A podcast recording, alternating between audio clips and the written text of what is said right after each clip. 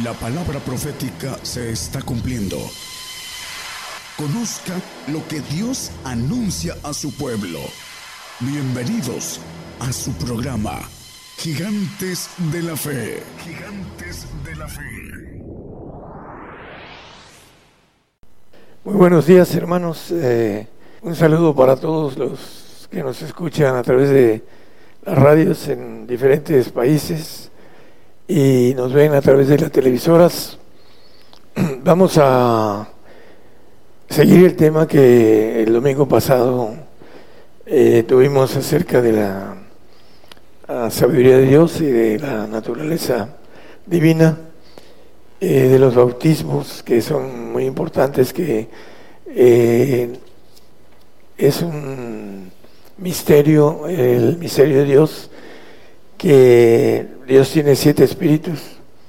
Cada ángel de, Jehová que es todopoderoso tiene siete espíritus. El Espíritu Santo vimos que eh, es aquí desde el día del Pentecostés y que recorre la tierra, dice en la palabra, eh, lo leímos y vamos a recordarlo, recorre toda la tierra y vamos a hablar de, hablamos del Espíritu Santo, vamos a hablar del Espíritu de fuego, del Espíritu de justicia y el Espíritu de vida. Y el siguiente tema será del Espíritu de perfección, que la Biblia le llama Espíritu de amor también, y le llama también eh, de eh, no solo de perfección, de inmortalidad también. El amor, ya hemos visto que es la palabra de compuesta, quiere decir sin muerte, eso es lo que eh, nos maneja la palabra que Dios es amor, es inmortal. Y vamos a repasar dos o tres textos de los anteriores del domingo pasado, Hebreos 6.2, nos dice acerca de la doctrina de Cristo que es de bautismos, de la doctrina de bautismos y de la imposición de manos y de la resurrección de los muertos y del juicio eterno. Bueno, aquí vamos a tocar la doctrina de bautismos, que nos habla de eh, plural con S y que hay un bautismo que no tiene nada que ver con la naturaleza de Dios, que es el arrepentimiento, que es el bautismo de agua, y que lo vemos en la Biblia y que lo conocemos a través de ir a las aguas cuando creemos en el Señor y nos bautizamos en agua, que es el arrepentimiento. No tiene que ver con algo espiritual. Y aquí en la doctrina de bautismos, la primera iglesia conocía esto. Y vamos a ir viendo que los primeros discípulos, hablando de los discípulos de Juan y Jacobo, la madre dice en el 20, de Mateo, vamos a ir a Mateo, la madre de Juan y Jacobo le dijo al Señor que quería que sus hijos se pusieran a la diestra y siniestra de él y bueno, le dijo, eh, vamos a leer el texto, entonces se llegó a él la madre de los hijos de Zebedeo con sus hijos adorándole y pidiéndole algo. Y él les dijo, ¿qué quieres? Ella le dijo, di que se sienten estos dos hijos míos, el uno a tu mano derecha y el otro a tu izquierda, en tu reino. El 22, por favor.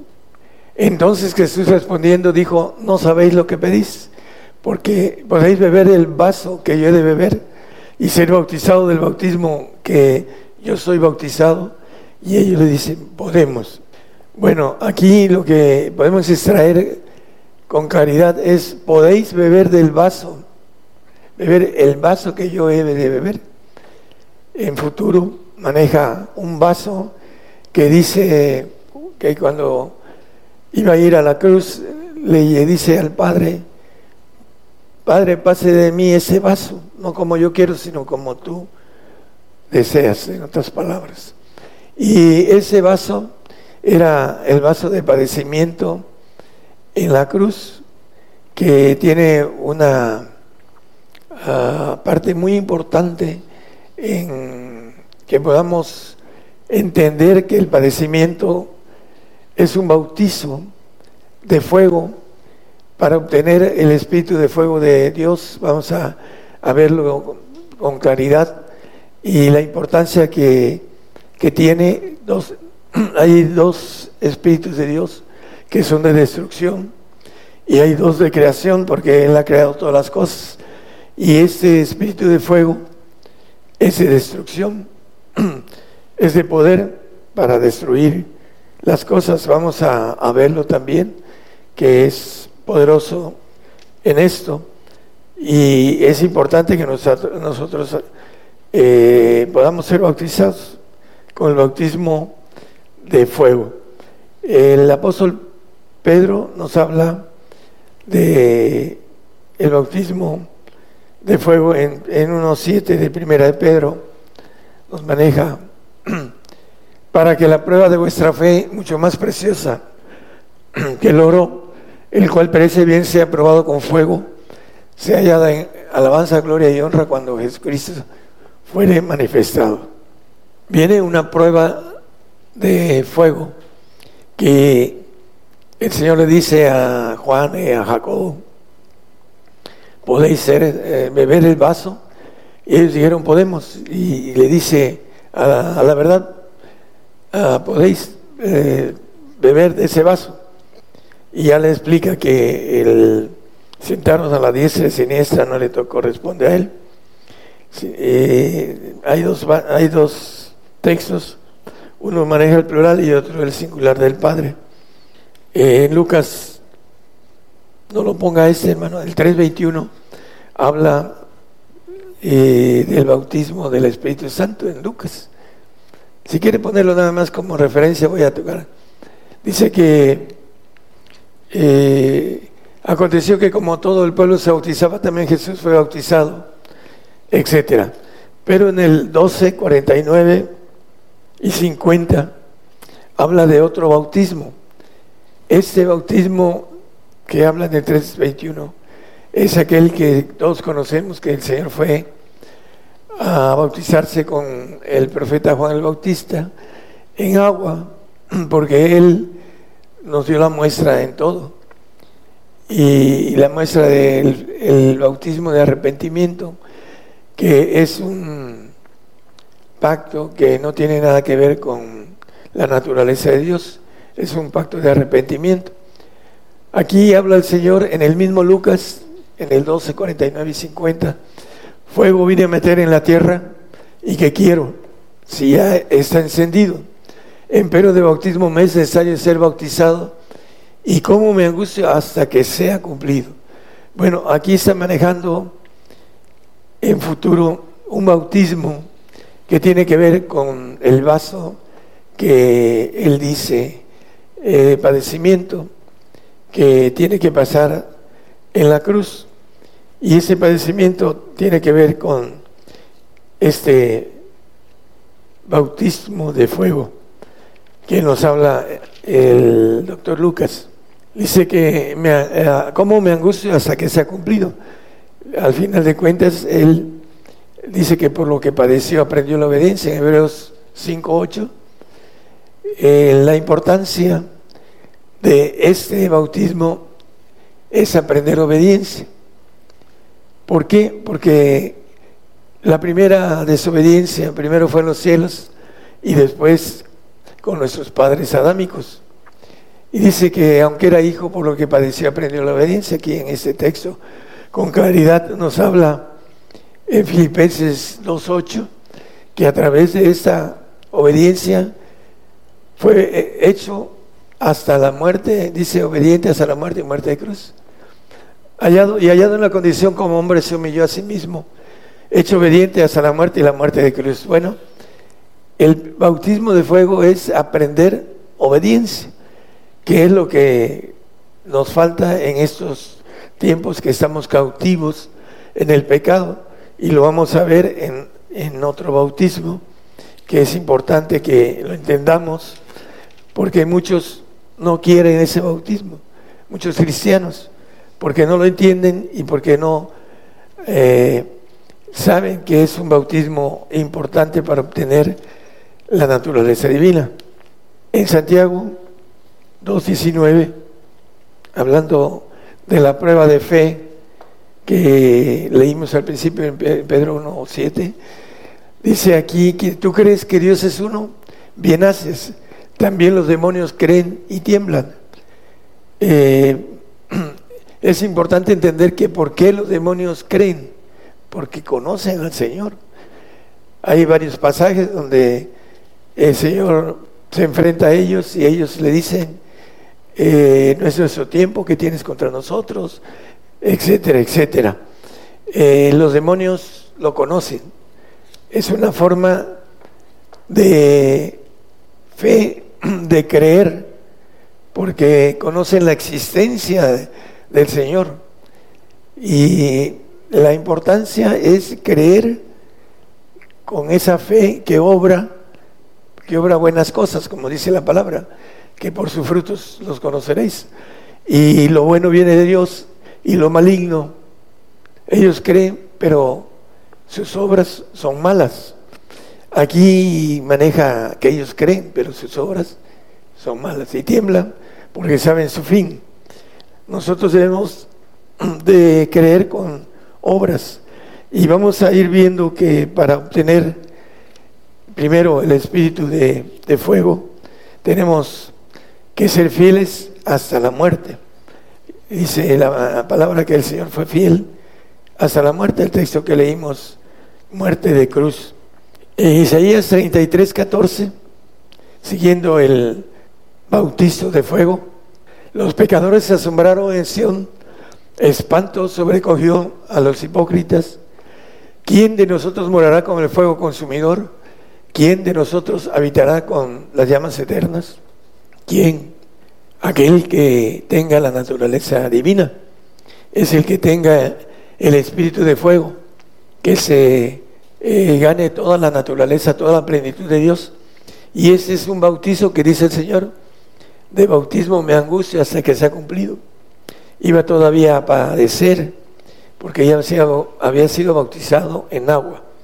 Por eso es importante entender los espíritus de Dios, que son siete, y los bautismos, que son los siete bautismos de Dios, para que podamos estar completos y tener la naturaleza de Dios con el poder de Dios bajo una potestad ordenada que dice la palabra en Romanos 13.1, no lo ponga, que las potestades de Dios son ordenadas, todos tienen una jerarquía militar y es importante entender que la naturaleza de Dios es todopoderosa con jerarquías que eh, el Señor nos pondrá dentro de lo que habramos ganado de esa jerarquía.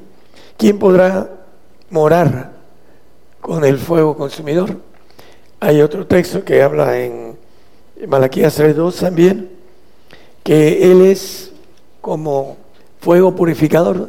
¿Y quién podrá sufrir el tiempo de su venida cuando venga el Señor? a gobernar la tierra mil años y dice que va a purificar al oro, dice como, como oro de Ofir lo va a, a, purificar. Dice que ¿quién podrá estar cuando Él se mostrara? ¿Se mostrará? Bueno, los que resucitemos en la resurrección de santos y de perfectos, ahí estaremos. Porque Él es como fuego purificador, Él nos va a purificar, ya sea en el pacto almático de santos o en el pacto de perfección divina, como dice, como jabón de lavadores. Vamos a emblaquecer nuestro vestido o nuestro sobrevestido, como dice eh, la parte que hablamos la vez pasada. Él es como fuego purificador.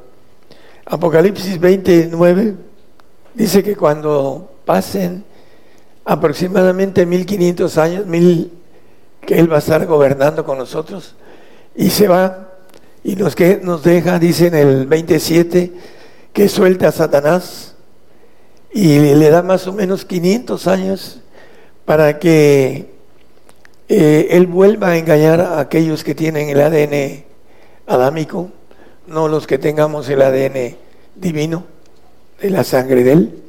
Dice, y subieron sobre la anchura de la tierra y circundaron el campo de los santos y la ciudad amada, y de Dios descendió fuego del cielo y los devoró.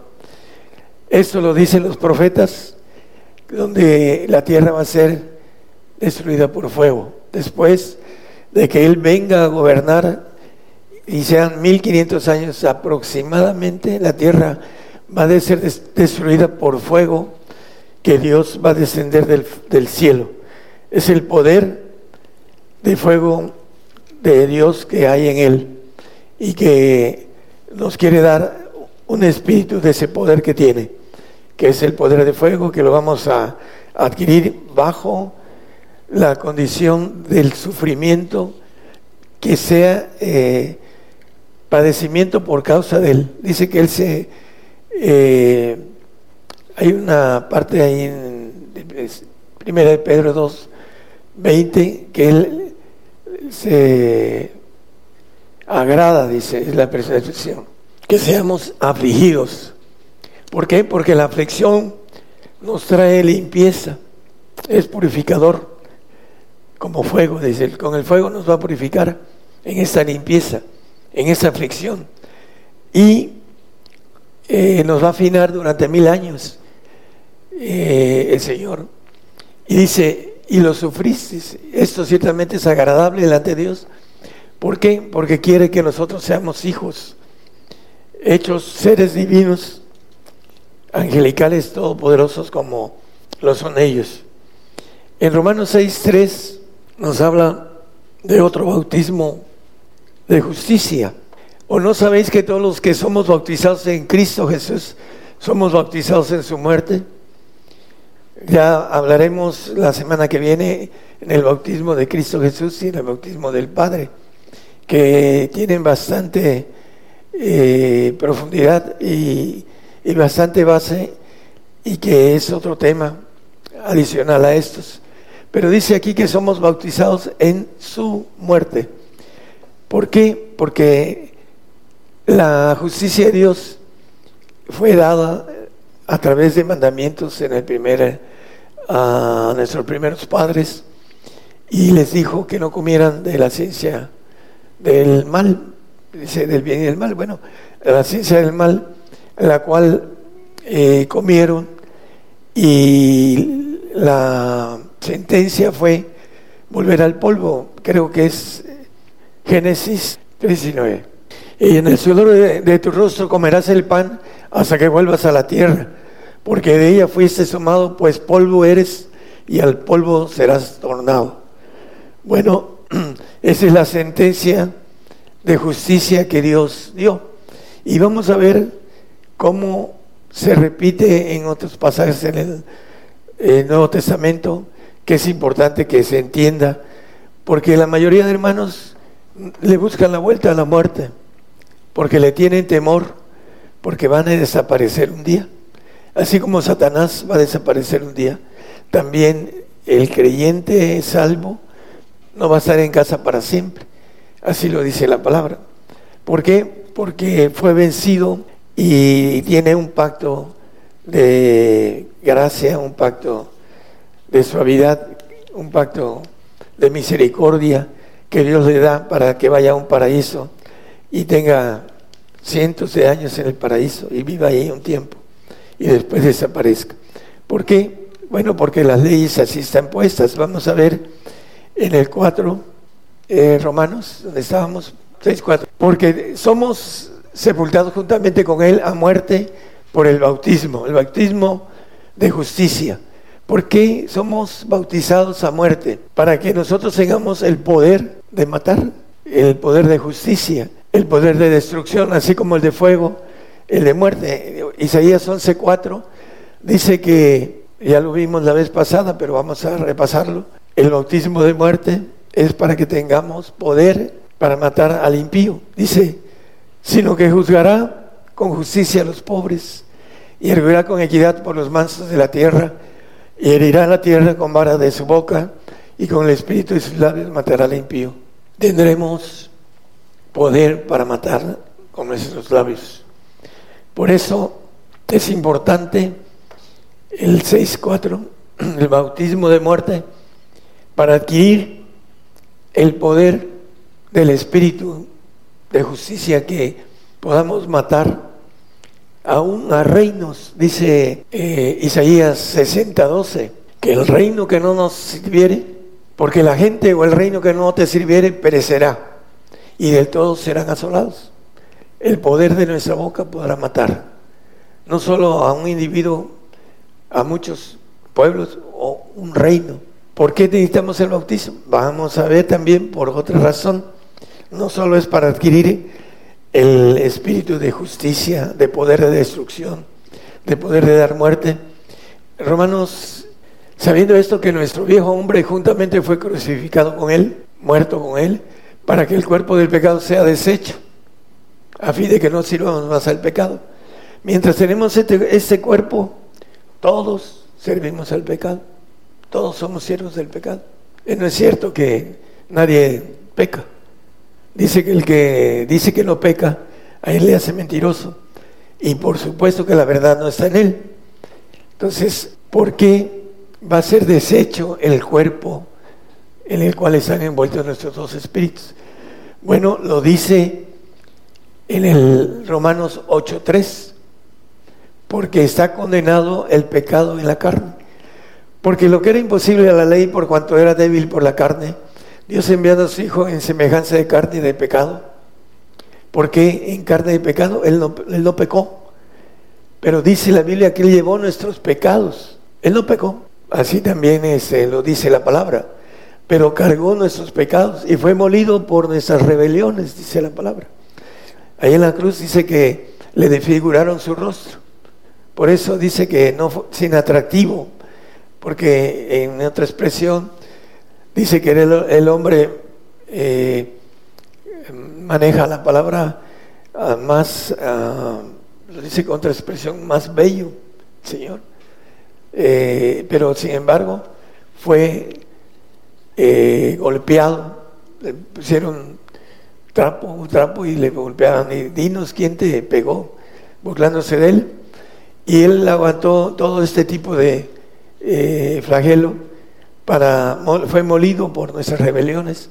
Y aquí dice que condenó al pecado en la carne, por eso tiene que ser deshecho en el versículo 6, 8 que leímos. El cuerpo de pecado tiene que ser deshecho, porque es una ley que está condenado el cuerpo de pecado.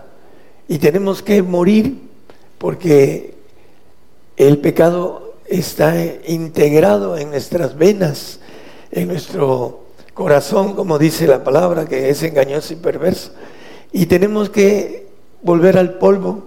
Por eso Romanos 8, 5 y 6 dice que eh, el Espíritu, dice las carnes, eh, porque los que viven conforme a la carne, las cosas que son de la carne se ocupan. Y en el 6 y 7 maneja que la intención de la carne es muerte. Todos, todos tenemos que morir. Todos, unos vamos a ser bautizados para tener el poder de matar con el espíritu de justicia. Pero otros van a morir porque es una ley, porque no entienden o porque ah, maneja una expresión eh, una persona culta, disociación cognoscitiva.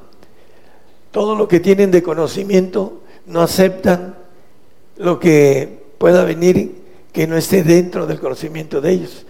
Por eso no aceptan ese tipo de mensaje y manejan como eh, primero locura o otro tipo de, de palabras que algunos se maldicen ese tipo de, de información porque no tienen esa bendición de ampliar su inteligencia que todos tenemos para eh, aprender las cosas, para ir aprendiendo lo espiritual. Entonces aquí en 1 Corintios 15 a 22, vamos a seguir con esto.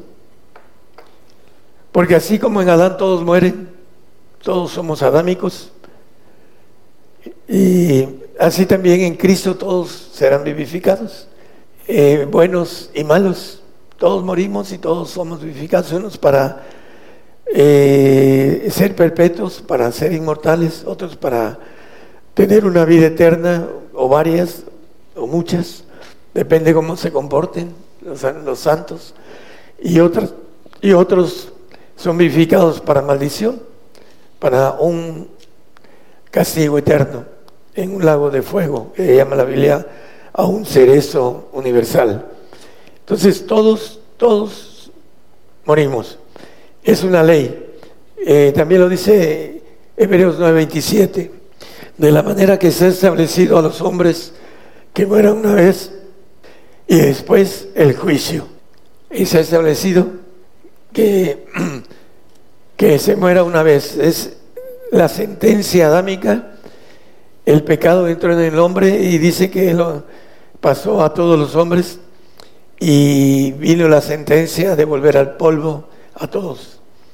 Esa mentira de que nos vamos sin ver muerte es evitar que podamos ser hijos de Dios.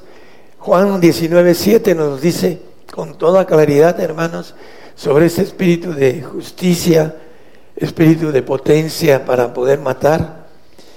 Y dice, respondiendo los judíos, nosotros tenemos ley y según nuestra ley debe morir porque se hizo hijo de Dios. Todos queremos ser hijos de Dios, tener la naturaleza de Dios, la naturaleza de Cristo, tener el poder de Cristo, ser inmortal, ser todopoderoso. Bueno, hay una ley, dice que el Señor se, dijo hijo de Dios estaba como hijo de Dios, ahora ya no es hijo, ahora es rey, es anciano.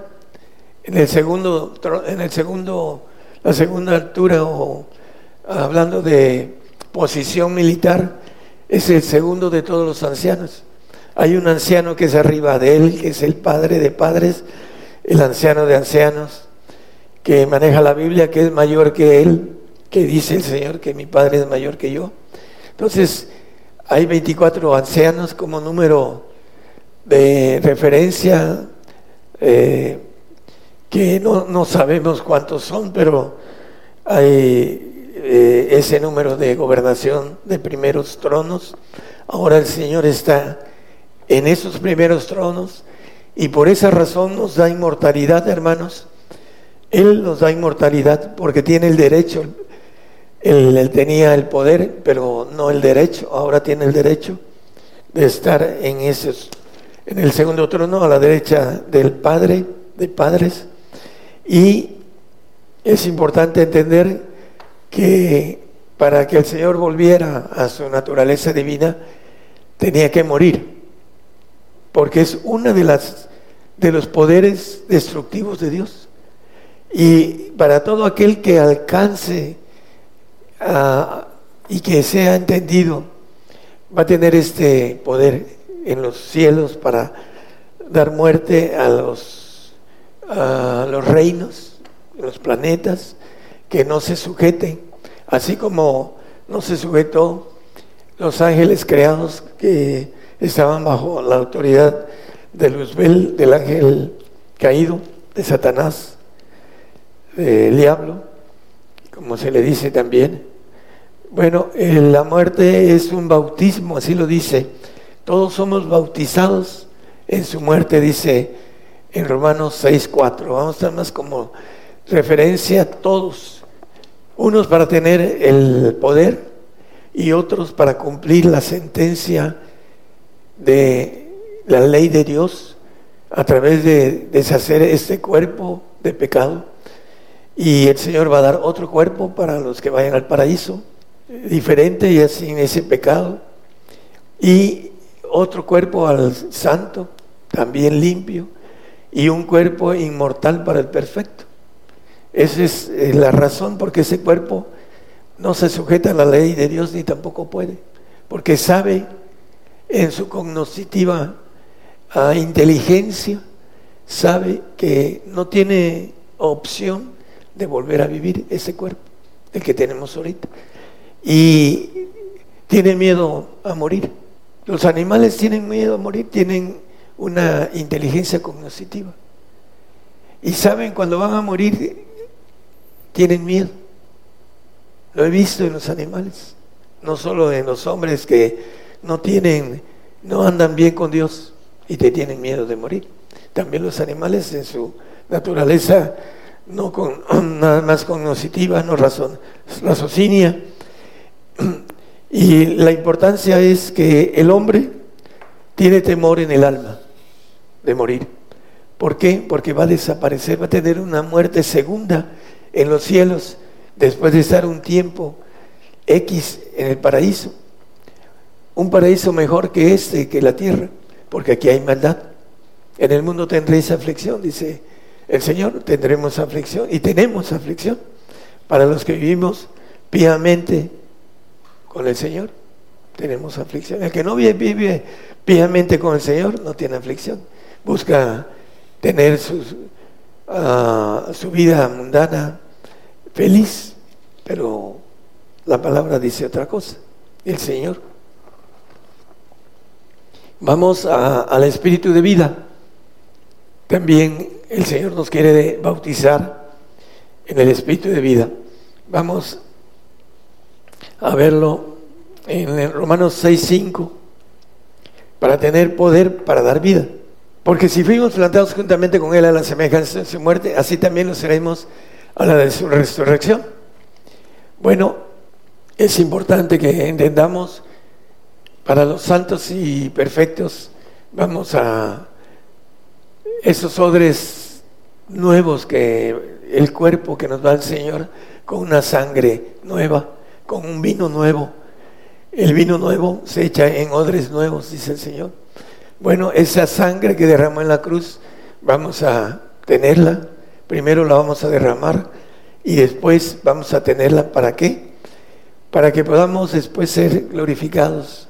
Pero primero, en el milenio tendremos oportunidad de tener autoridad sobre la vida. Dice un profeta, no lo traigo aquí, que caeremos sobre nuestra espada y no moriremos. No sé si eso seas, hermano, si lo busca, por favor. Ahorita lo ponemos, pero maneja que ya no moriremos, dice el 26 de Apocalipsis. Dice, bienaventurado y santo el que tiene parte en la primera resurrección. La segunda muerte no tiene potestad en estos. Antes serán sacerdotes de Dios, administradores y de Cristo y reinarán con él mil años. Bueno, tendremos el poder de darnos vida propia. Ahorita, hermanos, si nosotros alcanzamos el espíritu de vida en ese tiempo, que es el del Padre, dice en Mateo 10, 8, con toda claridad, sanad enfermos, limpiad leprosos, resucitad muertos, echad fuera demonios, de gracia recibiste y de, de gracias. En ese tiempo, el Señor resucitó a Lázaro y dijo, Padre, gracias porque me has oído. Y lo digo para los que están aquí, dice, por los que están aquí. Lo dice en Juan, creo que en el capítulo 12, no sé, no lo traigo, pero ahí está en el Evangelio de San Juan, capítulo 10, 11, 12, creo que están por ahí en esos capítulos. Pero lo importante es esto, nos dice a nosotros que se nos da de gracia y que podamos resucitar muertos. Hay creyentes que creen tener poder para resucitar muertos, pero no, no renuncian a lo que nos llama la Biblia, que renunciemos a todo para seguir al Señor, para obtener el Espíritu del Padre, para poder sanar leprosos. ¿Qué quiere decir sanar leprosos? Sanar almas, porque la lepra, ¿qué cosa es, hermanos? En la, palabra, en el Antiguo Testamento era el pecado. ¿Y qué podemos hacer cuando dice limpiar leprosos? ¿Qué dice el Señor en el Evangelio de Juan? Vamos a verlo. Eh, maneja algo muy interesante en Juan maneja que debemos de el 20 y 23 de Juan, a los que les remitieres los pecados, les son remitidos. Y a quienes los retuvieres serán retenidos. ¿A quién le decía esto el Señor? A sus discípulos, que habían renunciado a todo y lo habían seguido. Nosotros que hemos dejado todo, dice el apóstol Pedro en Marcos, en, varios de los ah, evangelios, ¿qué nos vas a dar? Dice. Él, era el, el, que salía como vocero de todos los discípulos y lo podemos hasta leer, pero no es el tema. Habían renunciado a todos y el Señor les dice, a los que le remitieres los pecados, les son remitidos. Porque les dice también, cree en el Señor y serás salvo tú y tu casa. Porque cuando se adquiere el poder de vida, se adquiere el poder de dar vida al salvo, remitiéndole qué cosa? Sus pecados. Ese es el principio de una doctrina que le llama la Biblia doctrina de demonios.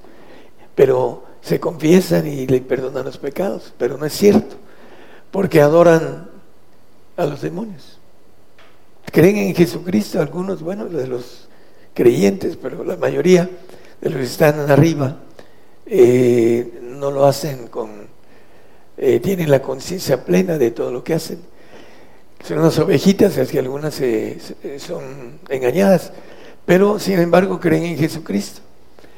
Y tienen, si son fieles hasta la muerte, tienen la bendición de salvarse. Pero el que ellos tengan ese poder que dice aquí, eso no es cierto. Los que tienen el poder para remitir pecados, que son los que tienen el Espíritu del Padre, lo maneja la Biblia con claridad. Para poder resucitar muertos se requiere del Espíritu de vida. Dice que el Padre le da vida. En ese punto importante y en ese tiempo lo hace de manera a voluntad de Él. Ya después, cuando tengamos la resurrección, tendremos el poder de dar vida y lo vamos a hacer en el milenio, cuando esté Él. Al final del milenio tendremos el poder de dar vida a nuestros seres a los cuales trabajamos con Él mil años y quinientos más. Y vamos a darle vida. Así lo dice la palabra de manera escondida. Pero lo, más importante, hermanos, el que los perdona es Cristo, pero nos da el derecho de remitirlos o de retenerlos. Eso de retenerlos es terrible para aquel que uno pueda retenerle los pecados, es mandarlo al Seol, al lago de fuego después, al infierno. Y eh, hasta el enemigo más odiado, pues es difícil desearle que se vaya al lago de fuego. Por eso también es importante que nosotros adquiramos eh, la bendición de resucitar con Cristo. Y hay textos, y hay muchos textos la próxima vamos a traer textos de resurrección. Dice, ninguno apretará a su compañero, cada uno irá por su carrera y aún cayendo sobre la espada no se herirán. Eso es en el milenio, hermanos. Eh, aquí cualquiera que se caiga sobre la espada, pues hay que sepultarlo. Pero en el milenio ya no habrá segunda muerte. El texto que leímos, resucitado, Bienaventurado y santo el que tiene parte en la primera resurrección. La segunda muerte no tendrá potestad en estos. Ya no habrá potestad de muerte porque ya la habremos cumplido. Dice que Dios estableció que el hombre muera una vez y después viene la resurrección para regobernar la tierra y después viene la resurrección de los santos, de perdón, de los salvos y los que hayamos trabajado con ellos para que sean perfectos en la eternidad. Que para eso vamos a trabajar con el Señor mil años en el tiempo en el que el Señor esté aquí en la tierra. Entonces, el espíritu de vida tiene que ver con la resurrección.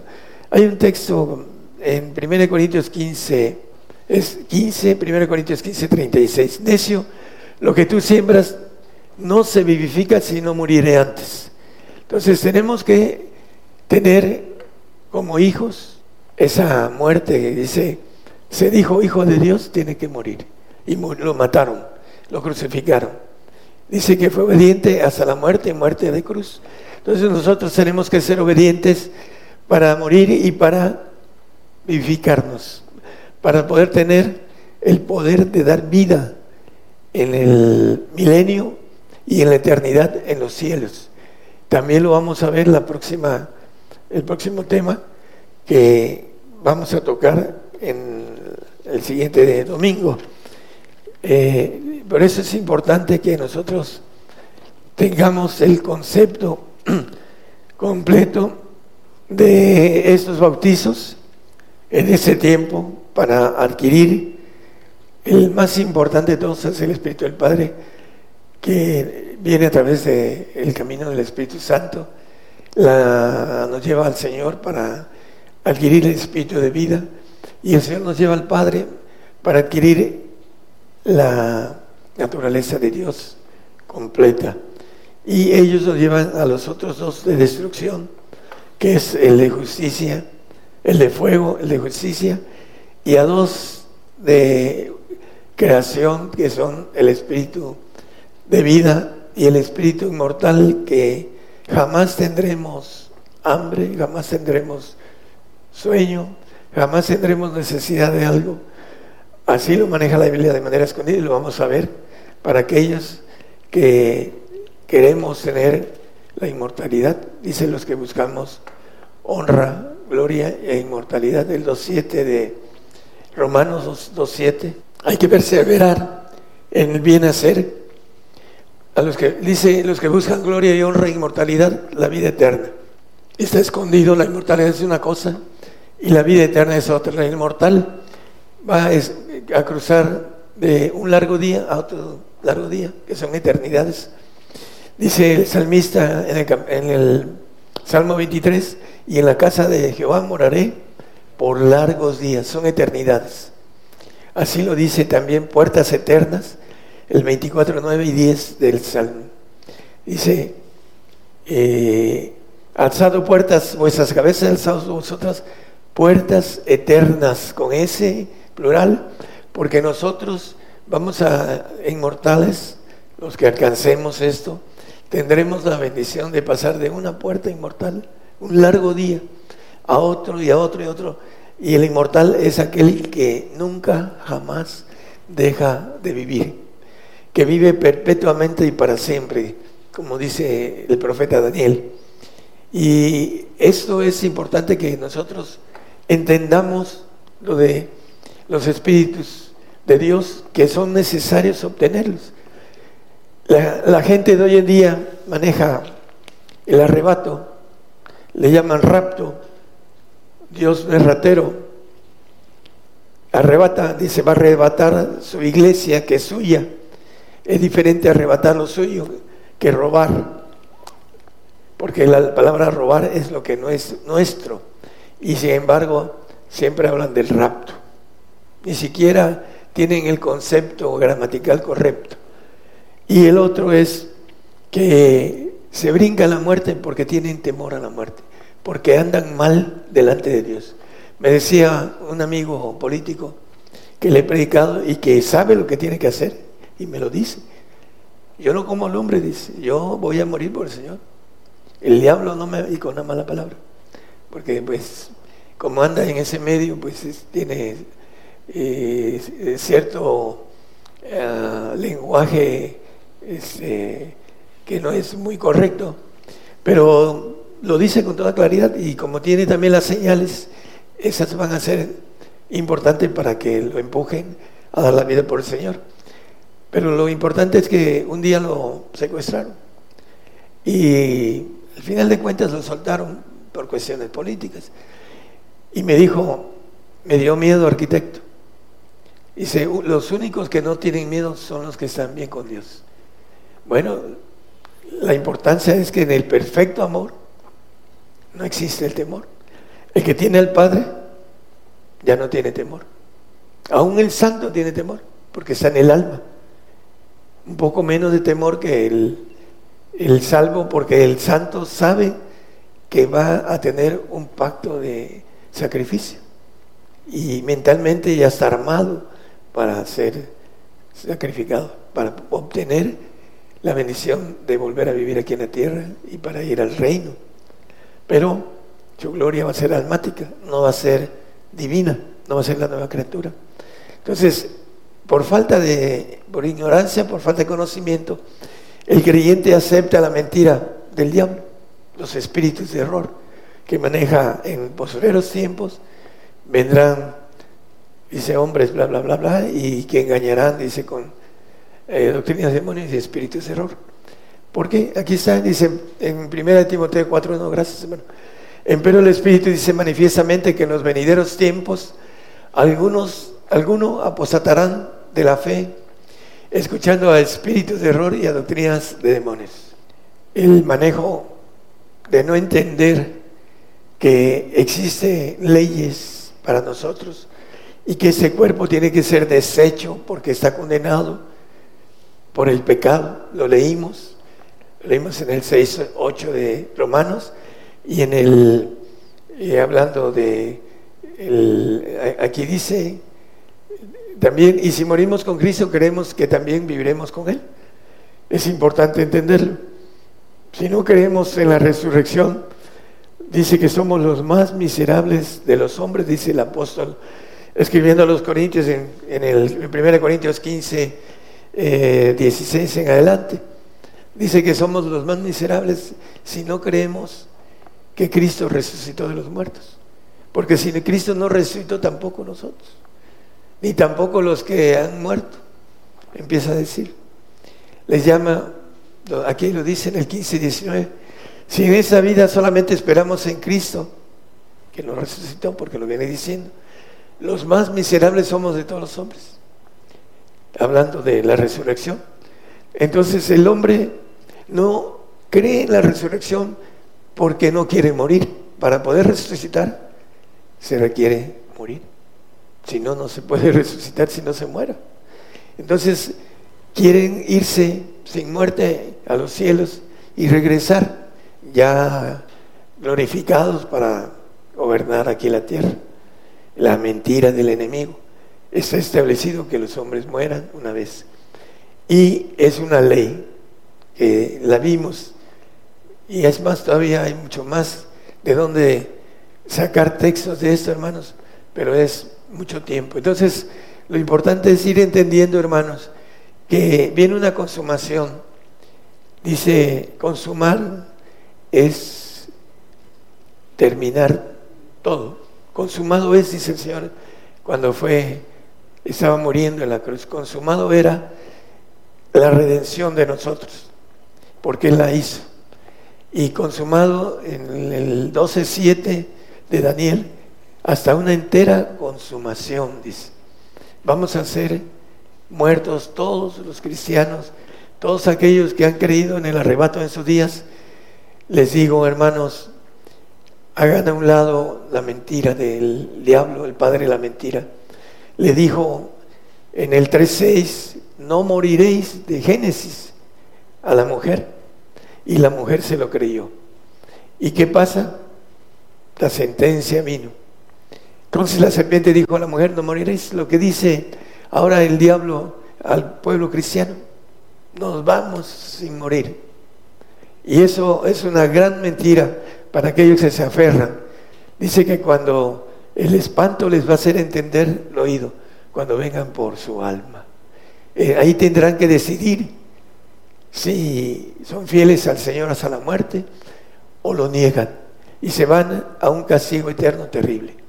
No le deseamos a nadie ese castigo, hermanos. Es importante que entiendan la razón por la que el hombre fue creado para gobernar los cielos, todos los segundos cielos que son completamente grandes, que no entra en la mente del hombre la grandeza de los segundos cielos. Y en el capítulo 8 de Génesis dice, cuán grande es tu nombre en toda la tierra, dice la palabra. Y dice que hiciste al hombre y lo pusiste sobre todas las cosas. Y, empieza a dar una lista de todo, lo del mar, lo de la tierra, lo de los cielos. Todo lo pusiste debajo de sus pies. Y la palabra dice que todo lo va a poner debajo de nuestros pies en la eternidad, siempre y cuando seamos hijos de Dios. Y tenemos que morir porque nos decimos hijos de Dios, como dice la palabra. Es una ley. Entonces, hermanos, hagan a un lado la mentira del diablo y pongan, como dice el apóstol Pedro, ármense de ese mismo pensamiento lo que Cristo padeció en la carne. ¿Para qué? Para que seamos investidos de toda la naturaleza de Dios. La siguiente semana seguiremos con este tipo de tema. Dios les bendiga a todos los que nos escuchan y un saludo a nuestros amigos, los futbolistas, a Silviano Delgado y a todos los demás que están ah, conectados. Dios les bendiga a todos. Estamos orando por ellos. Dios les bendiga. Por el día de hoy hemos conocido más de la palabra profética más permanente que alumbra como una antorcha en un lugar oscuro hasta que el día esclarezca y el lucero de la mañana salga en vuestros corazones. Esta ha sido una producción especial de Gigantes de la Fe.